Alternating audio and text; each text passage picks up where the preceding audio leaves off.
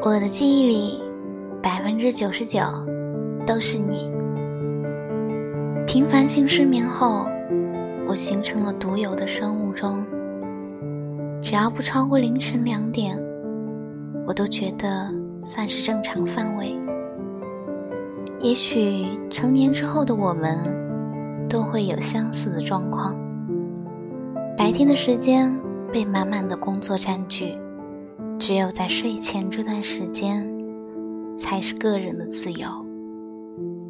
时间多出了几个小时，足够让我做很多事情：把你没带走的书看完，翻着你留下来的笔记，也会把你拼一半的拼图给完成了，然后挂在墙上，就在以前放合照的位置。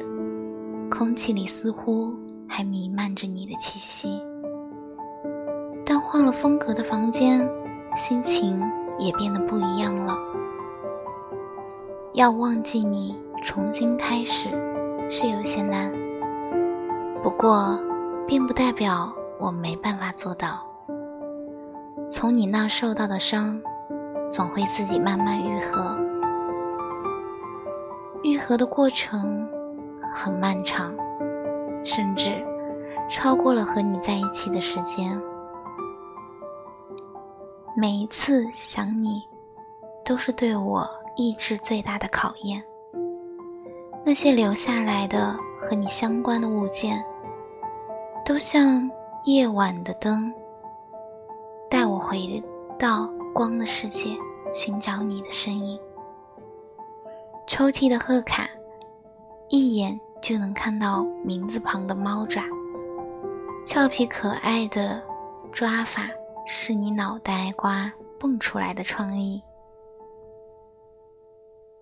谈到新表情时，不管风格是可爱或者是搞笑，你总会第一时间发给我，然后使劲地说：“真的很像你。”最近我又翻开了贺卡。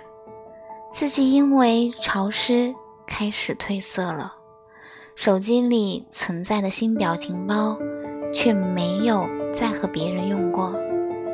你看，回忆持续发亮了这么久，现在却逐渐变暗。我们的故事已经落幕，黑夜会吞噬剩下的光。我是时候。做出退场的准备了，你也别难过。人只总是要经历离别，我们总是要熬过长夜里的往事。和你最后的关系，仅限于处在同一个宇宙里。你会开始新的轨迹，我也估计规划着新的路线了。我们彼此互不打扰。就从各自的世界消失吧，就当做从未遇见的人吧。